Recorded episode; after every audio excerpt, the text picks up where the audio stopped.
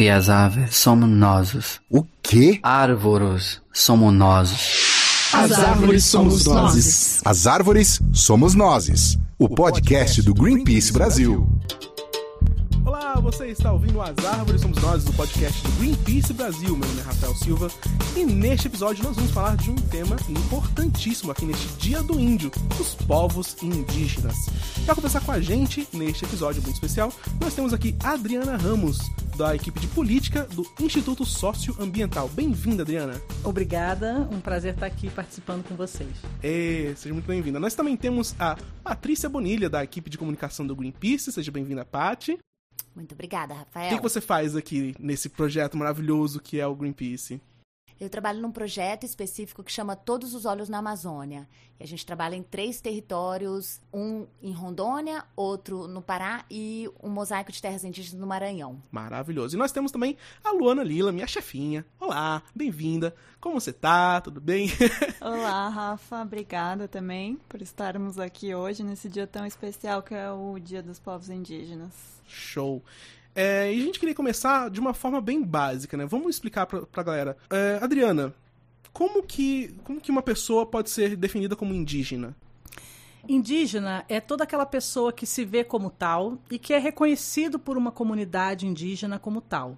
E uma comunidade indígena é um coletivo que tem relações de ascendência com povos que estavam aqui antes da chegada de Pedro Álvares Cabral.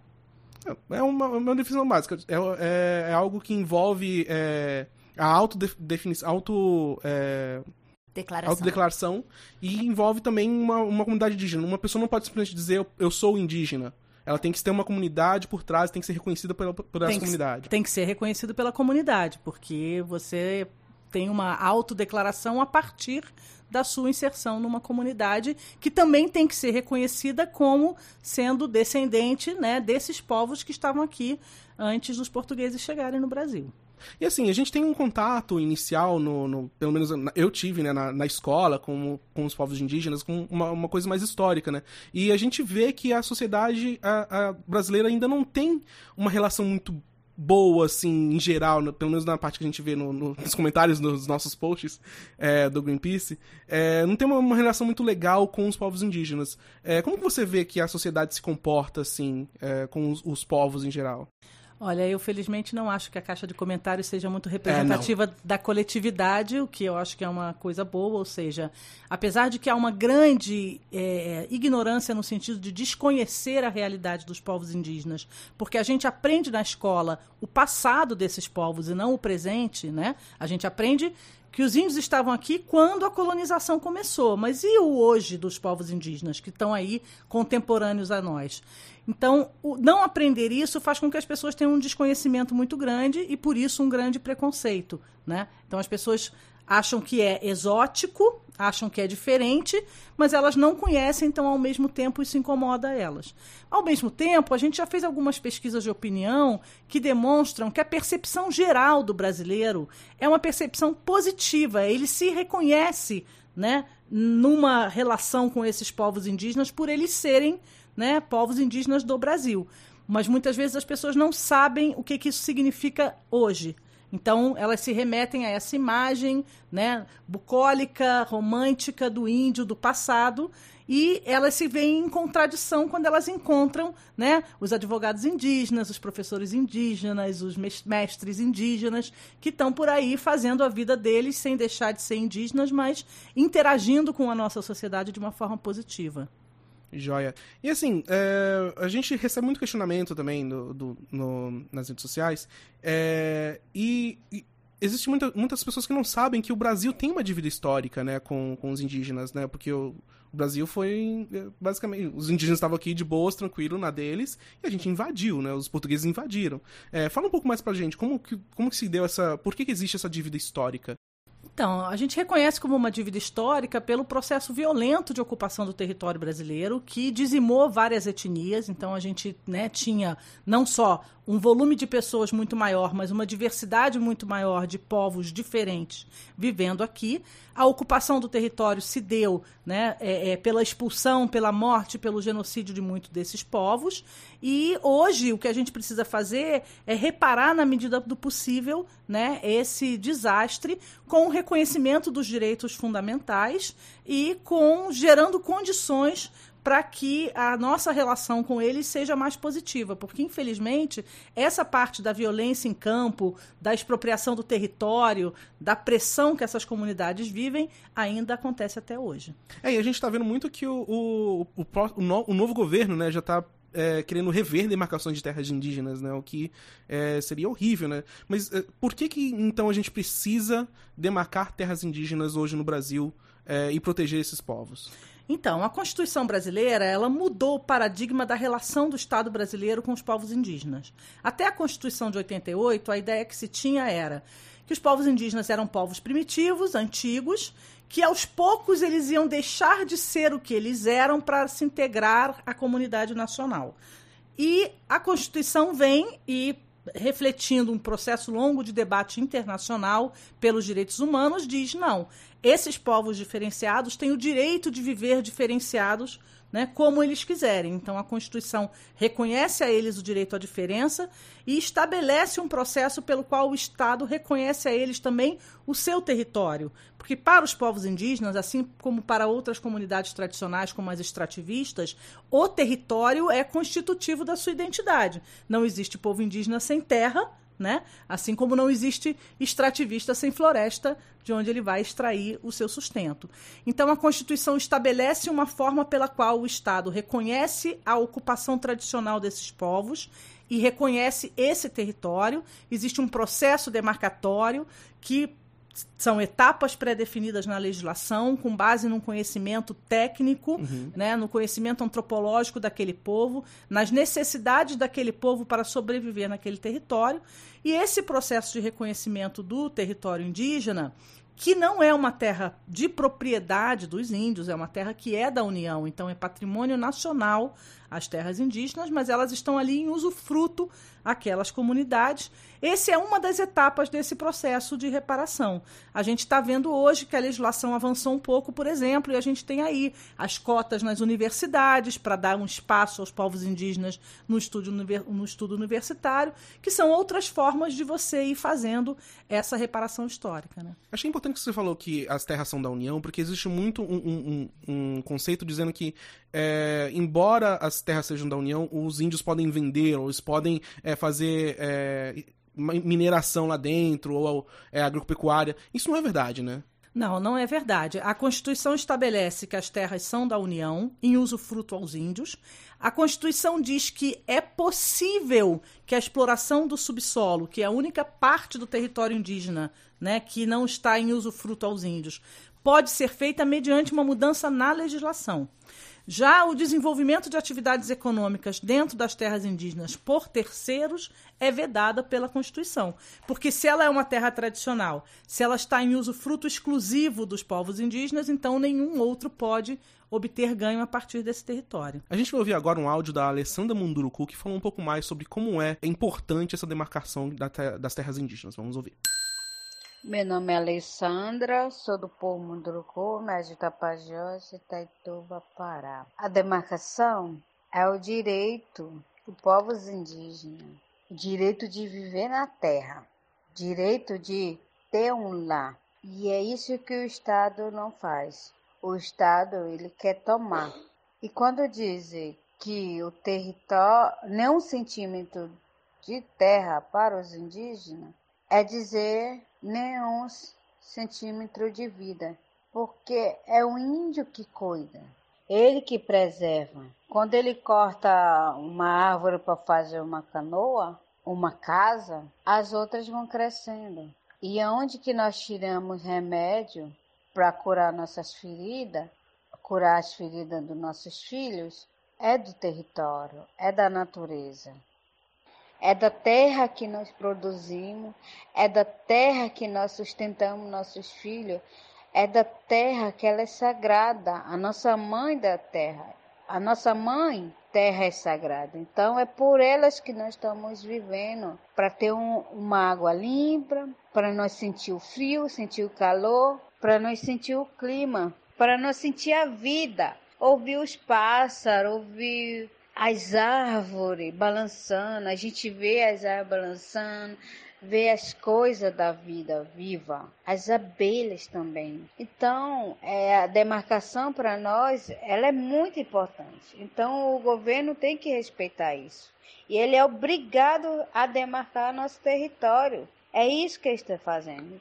Enquanto ele não demarca a nossa terra, as nossas vidas correm risco. Muita gente está tomando a terra, muita gente está invadindo, muita gente está matando liderança. Então a gente tem que continuar lutando por ela. É isso que vamos dizer. Demarcação tem que ser logo para demarcar a nossa terra.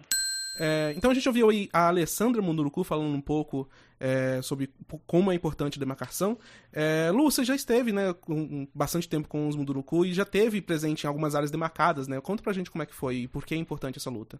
Então, a Alessandra Munduruku, ela é uma liderança né, do povo e ela menciona essa relação super importante dos povos indígenas com o seu território. Então, ela tá falando dessa coisa que a gente, pra gente é difícil às vezes, porque muita gente não conhece a floresta, né? Nunca foi lá. E aí é difícil de entender. Mas não é tão difícil de entender quando ela menciona a questão de ouvir os pássaros, dos filhos, da alimentação. Quer dizer, a terra representa a possibilidade das futuras gerações dos povos indígenas. E todos nós é, temos responsabilidade sobre as futuras gerações, não só dos povos indígenas, mas também de toda a humanidade, né? E que tem a ver com ter as florestas em pé também. E aí eu queria comentar também uma coisa que ela fala no final, que é a questão da luta pela demarcação, né? Os Munduruku, assim como outros povos, vários, estão lutando pela demarcação de suas terras. E essa é uma luta super importante e que nesse dia do índio que é hoje, a gente tem que lembrar que mais do que comemorar o dia do índio, a gente tem que lembrar a resistência dos povos indígenas até hoje e a luta deles para conseguir a demarcação das suas terras, que é um direito garantido na Constituição. Quer dizer, eles não estão pedindo nada que não esteja já definido na, Constituição, que não seja uma obrigação do Estado realizar. E aí lá, né, além da questão da demarcação do território, tem a questão das hidrelétricas, que é uma coisa que o Greenpeace inclusive já falou bastante, né, de não construir hidrelétricas no Rio Tapajós, que é onde eles vivem, e que está ameaçado aí por obras hidrelétricas que estão planejadas e não só outros grandes empreendimentos. Isso não é uma realidade só do Rio Tapajós, mas também de toda a Amazônia que vem sofrendo com isso e muitos povos também estão ameaçados por causa disso. Então vale a gente lembrar disso também nesse dia de hoje. Não, eu só queria complementar muito rapidamente assim, é que é isso para os povos indígenas, é, eles não têm essa relação mercadológica com a terra, né? Pra gente, a terra é você vai, você compra, se, dependendo do que tem ali, é o valor dela, né? Para eles é um outro tipo de relação. A terra é considerada uma mãe mesmo, né? É, quando você conversa com eles é sempre muito emocionante, assim, ouvir, porque ela garante a vida. E e tem também uma relação de ancestralidade, né? Que eles herdaram, né? Do, dos seus antepassados, assim, dos seus avós, dos seus anciões. E é uma relação que considera a terra muito sagrada. E então vem deste passado, né, dessa valorização desses princípios que eles herdam no sentido de é, lutar para preservar essa floresta, essa terra, esse rio, esses bichos, como a Lu diz, né, e a Adri também colocaram, para garantir a vida, não só hoje, mas para as futuras gerações. Então é um outro tipo de relação mesmo com a floresta, com a terra, com a água e com a vida. E, e é bem interessante, assim, a gente poder é, ter contato com isso. Porque, como também disse Adriane, é justamente pela falta de contato, de conhecimento, muitas vezes, com os povos, que a gente acaba desenvolvendo e acreditando em falas preconceituosas, né?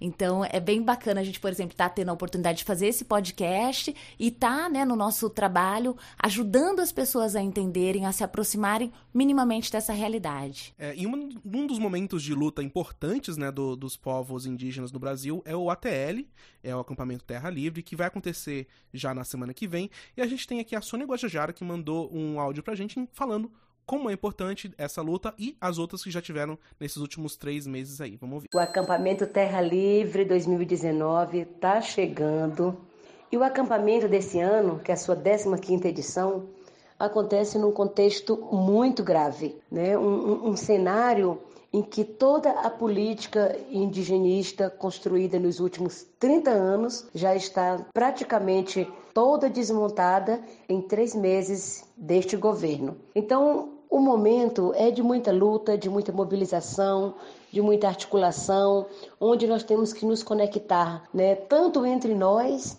como também com os outros movimentos sociais. Este ano nós realizamos o Janeiro Vermelho, que foi um, um, momento que nós pautamos aí a nossa posição contra a medida provisória 870, que foi adotada por, por este governo logo no, no dia 1 de janeiro. São mais de 570 emendas que estão sendo ali organizadas né, para propor para a medida provisória. E além dessa articulação no Congresso Nacional, nós realizamos um grande ato no dia 31 de janeiro, que mobilizou mais de 70 pontos no Brasil e alcançou mais de 70 países que também se mobilizaram em apoio, em solidariedade aos povos indígenas do Brasil.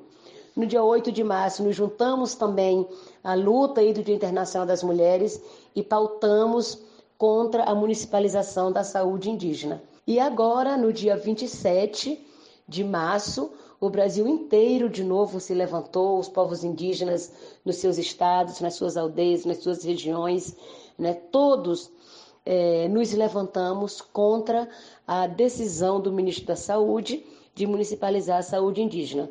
Com toda essa nossa mobilização e pressão, o ministro voltou atrás e afirmou manter a CESAI como está. Então, nós já vimos que é um ano de muita luta, né? nós temos que estar o tempo todo em estado de alerta para a gente conseguir evitar esses retrocessos, evitar essa retirada de direito e evitar esse desmonte da política indigenista. Ainda tem a FUNAI, né, que continua lá para o Ministério dos Direitos Humanos, né, da Mulher e da Família, a pauta da demarcação das terras indígenas retirada da FUNAI, está lá para o Ministério da Agricultura, que é o Ministério do Agronegócio, né, e nós precisamos continuar nessa luta, pautando a volta da FUNAI para o Ministério da Justiça. Então vamos lá, de 24 a 26 de abril, 15º acampamento Terra Livre. Estamos aqui aguardando todas e todos para a gente fazer a maior mobilização de todos os tempos. É isso aí, um abraço. E só para a gente ter uma perspectiva, quase 20% da área da Amazônia já foi destruída. É, as terras indígenas demarcadas são mesmo a melhor forma de manter a floresta em pé? Sem dúvida nenhuma, dentro das terras indígenas, os índices de desmatamento são ínfimos e elas chegam a proteger a floresta melhor até do que outras categorias de unidades de conservação, que também são áreas reservadas para conservação ambiental. Toda terra que tem floresta, que tem gente vivendo da floresta, é a melhor proteção que a floresta pode ter né? As pessoas que dependem da floresta que vão defender aquele território de qualquer tipo de apropriação indevida, de desmatamento. E nesse sentido, as terras indígenas, isso é muito fácil da gente ver pelo mapa do desmatamento na Amazônia, cumprem um papel super importante, além do que os custos para implementação são também menores do que qualquer outra estratégia de investimento que se possa ter. Portanto, demarcar terras indígenas, além de cumprir um preceito constitucional, contribuir com o modo de vida dessas populações, também ajuda a combater o desmatamento. Show de bola. E assim, nos últimos anos a gente tem visto né, uma, um, os ruralistas cada vez mais é, indo atrás das terras indígenas é, e atacando esses territórios é, justamente para desmatar, para abrir territórios para fazer pecuária, enfim, várias ações terríveis.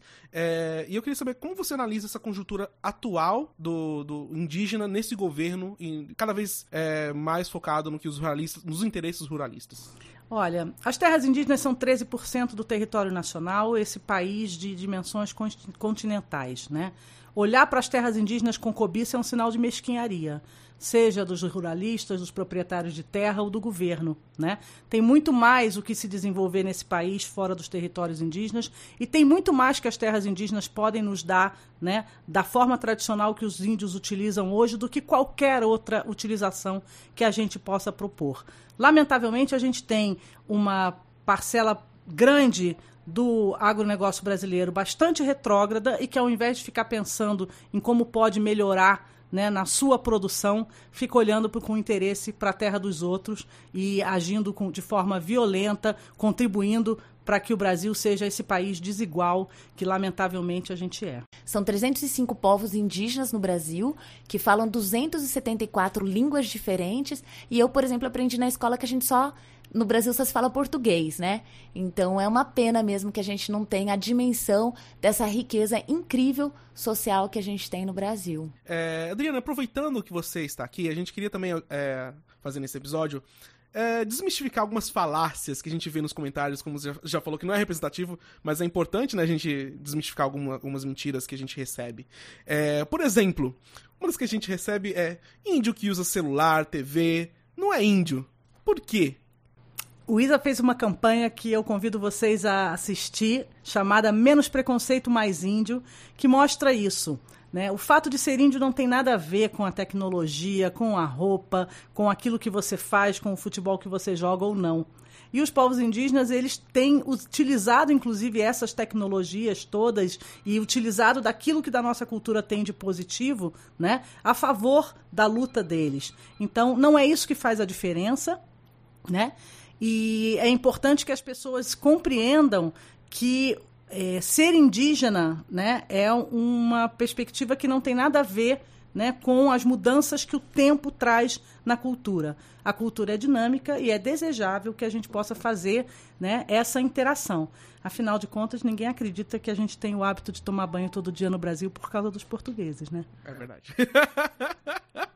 Outra coisa que aparece bastante, e talvez isso tenha a ver com é, as terras indígenas, é, dizem que indígenas têm muitos privilégios no Brasil, como por exemplo uma saúde diferenciada, como a Sônia Guajajara já falou, né, teve um movimento é, para voltar, para impedir que a, a saúde fosse muni, muni, municipalizada, falei. É, então, não é verdade que eles têm privilégios, né? Não, claro que não é privilégio, né? É, embora as pessoas no Brasil tendem a achar que quando o Estado se prepara para atender uma população diferenciada da forma como aquela população demanda, que isso possa ser considerado privilégio. A saúde e a educação ganharam um status legal de educação e saúde diferenciadas para os povos indígenas, exatamente para atender essa diversidade, a diversidade linguística, a diversidade de realidades. O Sistema Único de Saúde não dá conta de ir às aldeias prover a atenção básica à saúde, principalmente se a gente considerar as diferenças que você tem entre diferentes povos indígenas, literalmente do Oiapoque ao Chuí do Brasil. Então, a saúde diferenciada é um sistema próprio né, que vai buscar atender essas especificidades. É, se esse sistema fosse por exemplo, infinitamente melhor do que o Sistema Único de Saúde do ponto de vista de garantir esse atendimento, é, eu até poderia entender porque as pessoas considerariam isso como um privilégio, mas a verdade é que a saúde indígena é um processo muito difícil de ser implementado e mesmo a legislação dando esse diferencial, isso não significa que as populações estão bem atendidas de saúde. Então, o sistema é diferenciado porque quem é diferente tem que ter uma atenção diferente. É, outra das coisas que sempre falam nas nossas redes é que tem muita terra demarcada para pouco índio. Tem muita terra também para pouco latifundiário. É verdade, né? São o quê? 37% de latifundiário para 13% de terras, de terras indígenas demarcadas. Pois é, se os latifundiários usassem as terras indígenas da forma produtiva, diversa e contribuindo para o meio ambiente e para toda a sociedade, como os índios usam, talvez a gente estivesse em situação melhor no país. É. É, povos indígenas não gostam de trabalhar e são preguiçosos. Ai, isso deve ser culpa da rede, né? As redes que a gente usa para descansar e que são onde os índios dormem, dão a gente essa sensação. Índio, rede, preguiça. Eu queria ver qualquer um que chama os índios de preguiçosos passar um dia numa roça indígena, um dia construindo as casas e fazendo o trabalho que os índios fazem. Não dá nem para comentar. Não, não tem como. É, e aqui é uma das falácias que é mais usada por esse atual governo, que eu acho terrível. Nós temos que integrar os povos indígenas na nossa sociedade. Não há necessidade disso. Bom, primeiro parte de uma arrogância de que a nossa sociedade é muito melhor do que as outras. E vindo desse governo e das coisas que a gente tem visto acontecer no país, acho que a gente devia era olhar para os povos indígenas com a visão de quem tem muito a aprender, né? É, os povos indígenas ganharam na Constituição com muita luta né, esse direito à diferença.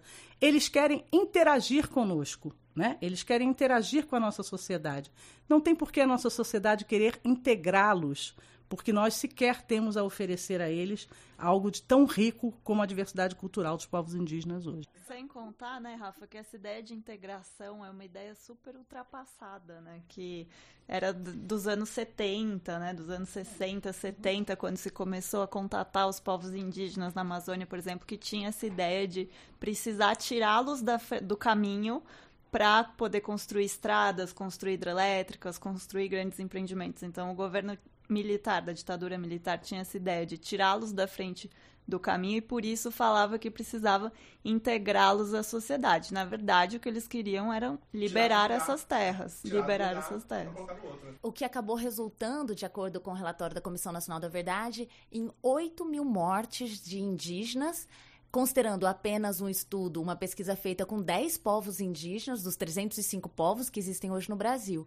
Então, pouca gente sabe também, né, que tantos indígenas morreram na ditadura militar justamente com essa perspectiva, né, de integração dos povos. Rafa, se você me dá um tempinho, eu queria aproveitar que a Dri está aqui desconstruindo, né, essas falácias e perguntar mais uma que eu acho que é bem importante, porque toda vez que a gente escreve texto, que a gente fala que os indígenas, é, os povos indígenas protegem sim, eles funcionam, as terras indígenas funcionam como uma barreira ao avanço do desmatamento, a gente sempre ouve comentários que vão nessa linha, assim.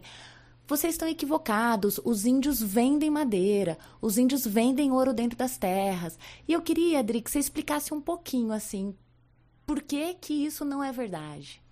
Olha, Primeiro porque existem muitas situações diferentes no Brasil, né? E o fato de que você tem algumas comunidades que vivem em situações às vezes muito precárias e que às vezes precisam sim abrir mão de algum recurso natural que está no seu território para vender, isso não significa necessariamente uma atividade de alto impacto ambiental relacionada né, ao desmatamento. Então, a venda de madeira que é retirada em baixa quantidade pontualmente, manualmente, né? assim como a garimpagem é, superficial de algum ouro que a legislação permite a eles, né? como com o direito de usufruto, né, é, de manejar, não significa o mesmo estrago que se tem na floresta, né, dos grandes desmatamentos para conversão da floresta em outras atividades econômicas.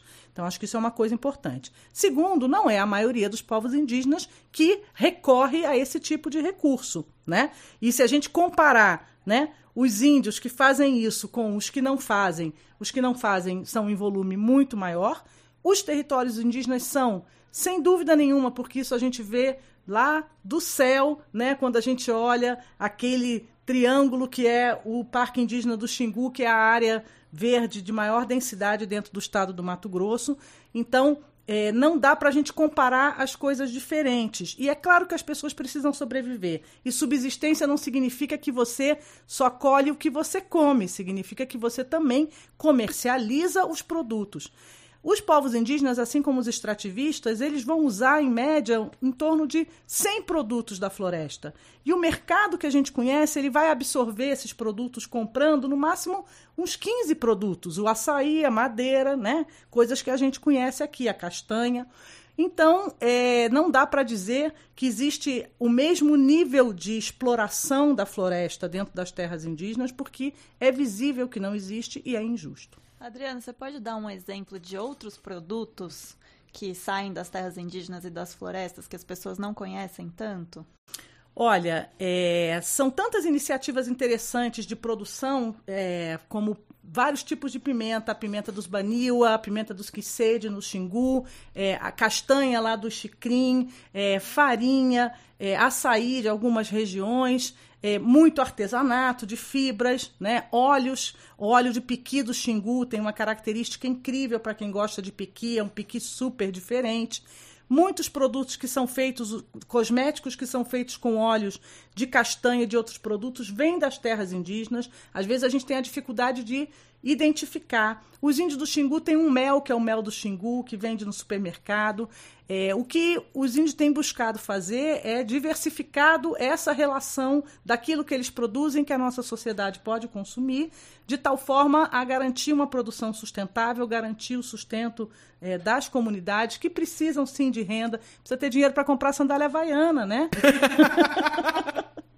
Verdade. Enfim, é... e hoje, na verdade, também a gente tem muitos indígenas que são profissionais, profissionais da saúde, professores, né? trabalham no, no órgão indigenista, trabalham para prefeituras, porque é isso, né? Índia gente como a gente está procurando sobreviver e os seus direitos estão eh, garantidos na Constituição. E outra coisa muito legal, tem muitos indígenas já na universidade também, já faz muito tempo e agora uhum. cada vez mais também. Sim, e mestres e doutores arrasando por aí. Reitores, né? reitores. Olha só, que maravilha. É, Lu, você quer fazer a última pergunta? Porque ela é sua, ela é maravilhosa. ah, me... tem que ser a última, porque eu tenho duas ah, ainda. Mano, uma é, eu queria que a Adriana falasse um pouquinho, tava na pauta que a gente pulou porque foi se animando, né? Mas sobre os povos isolados, né? Então, existem ainda muitos povos isolados no Brasil, alguns já identificados, né? Outros não o Estado brasileiro desenvolveu uma política muito interessante, que é a política do direito a viver isolado da nossa sociedade, porque antigamente se identificava uma comunidade indígena e o órgão indigenista ia lá fazer o contato com aquela comunidade. Hoje já se respeita o direito dessas comunidades de viver sem contato, né, com a possibilidade de se reservar uma área para que eles possam viver dessa maneira. E acho que essa é uma das grandes riquezas do Brasil, que é uma coisa que ninguém imaginava que em pleno século XXI a gente teria, né? E o Brasil tem vários povos isolados ainda é, para proteger, né? E garantir a eles as condições de continuar vivendo assim. Dri, numa das relações que, da, eu acho que foi a última versão da relação que a, da Funai que eu vi tinha mais de 100 povos indígenas isolados então é isso. É, infelizmente, a maior parte da população não sabe disso, mas de fato é uma das maiores riquezas sociais que a gente pode, né, ter, assim. Então, é um dado também que eu acho incrível, assim. E falando de riquezas, vou aproveitar para nossa última pergunta, que é o que, que podemos e devemos aprender com os povos indígenas? Olha, eu acho que a gente tem muito a aprender. A começar, é que se a gente olha a quantidade de crises nas quais a gente está vivendo, né? Crise ambiental, crise política, crise econômica, e a gente tem esse repertório tão vasto de formas de ver o mundo, de se organizar que os povos indígenas têm. A gente tem muito a aprender com eles, de política, né? de governança dos seus territórios, de uso sustentável, além de pequenas coisas que podem ser saídas para as crises que a gente vive. E tem uma outra coisa que eu acho que é muito importante e muito simbólica do que os povos indígenas podem nos é, oferecer, que é a relação dele com as, deles com as crianças, né? A gente realiza várias atividades com os povos indígenas, as crianças estão sempre junto. A gente não vê uma criança indígena apanhar a gente não vê ela ser excluída, a gente não vê uma criança indígena sofrer bullying. Né? O sentido de comunidade, de participação, do aprendizado contínuo ali junto das pessoas e da relação de afeto dessa construção, uma criança indígena não é criada só pelos pais, ela é criada por toda a comunidade. Eu acho que isso era uma coisa que a nossa sociedade poderia aprender. Existe um projeto muito interessante chamado Território de Brincar, que conta um pouco dessas histórias das crianças indígenas pelo Brasil e tem muita coisa bacana ali para a gente se inspirar. Show de bola. A Lu tem mais uma pergunta. Não, Não é a última. uma pergunta, é o um comentário. Essa questão das crianças sempre me toca muito, né? Quando eu tenho a oportunidade de estar nas aldeias, estar numa terra indígena, a questão de ver a autonomia que as crianças têm, né? É, é muito tocante, assim, e faz a gente repensar realmente como é que a gente cria as nossas crianças e como é que a nossa sociedade também é, se formou a partir desse tipo de criação que a gente dá para as nossas crianças. É. É, você vê criança de dois anos indígena com um facão na mão e ninguém tem medo que ela se corte, né? Cuidando, né? Um cuida do outro o tempo todo, né? E, e assim, uma comparação com as nossas crianças que hoje têm tantas questões de doenças mentais, né? Uma elevação do, do número de suicídios mesmo entre adolescentes, de automutilação. Realmente, assim, eu acho que esse é um ótimo exemplo de como a gente tem que aprender com os povos. Mas tem muitos outros, né, Adri? Ah, assim... tem muita coisa. E aí a gente fica aqui até amanhã. então é isso, gente. Muito obrigado por ouvirem. Muito obrigado, Adriano, por participar desse podcast. Obrigada a vocês pelo convite. Maior prazer estar aqui nesse timaço. Muito obrigado, Paty Lu, por estarem aqui mais uma vez. Se você gostou desse episódio, mande um comentário nas redes sociais com a hashtag As Árvores, que nós vamos comentar aqui no próximo episódio. Valeu? Então é isso, gente. Muito obrigado pela participação de todos, muito obrigado por ouvirem e até o próximo. Tchau. Tchau. Tchau, tchau obrigada.